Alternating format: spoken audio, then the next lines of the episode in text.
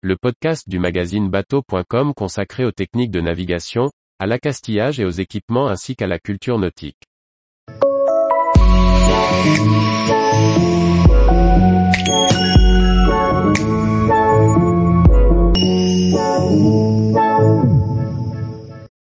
Entrée de port, à quelle vitesse maximum ai-je le droit de naviguer? Par François-Xavier Ricardou.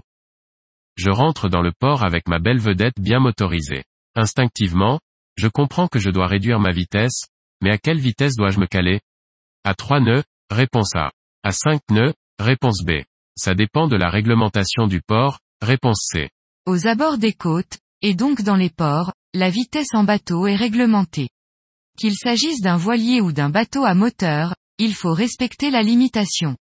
Dans la zone des 300 mètres, cette bande qui borde les côtes, qu'elle soit matérialisée ou non par des bouées jaunes, la vitesse est limitée à 5 nœuds.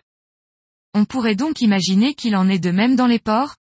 En effet, si aucune indication n'est précisée à l'entrée d'un port, il faut respecter ces 5 nœuds. Mais chaque port a sa propre réglementation. Et c'est dans les lignes de cette réglementation qu'il faut chercher la vitesse maximum. Si elle est de moins de 5 nœuds, en général 3 nœuds, une indication à l'entrée du port, bien visible, vous indique cette limite. Respectez-la, que ce soit en entrant comme en sortant du port.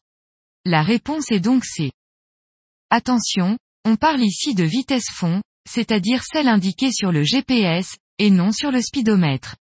Pour les ports qui subissent un fort courant, les estuaires de rivières par exemple, ou bien encore les ports soumis à la marée, on peut être amené à réduire encore plus sa vitesse pour prendre en compte ce courant, et ne pas dépasser la vitesse fatidique. Tous les jours, retrouvez l'actualité nautique sur le site bateau.com. Et n'oubliez pas de laisser 5 étoiles sur votre logiciel de podcast.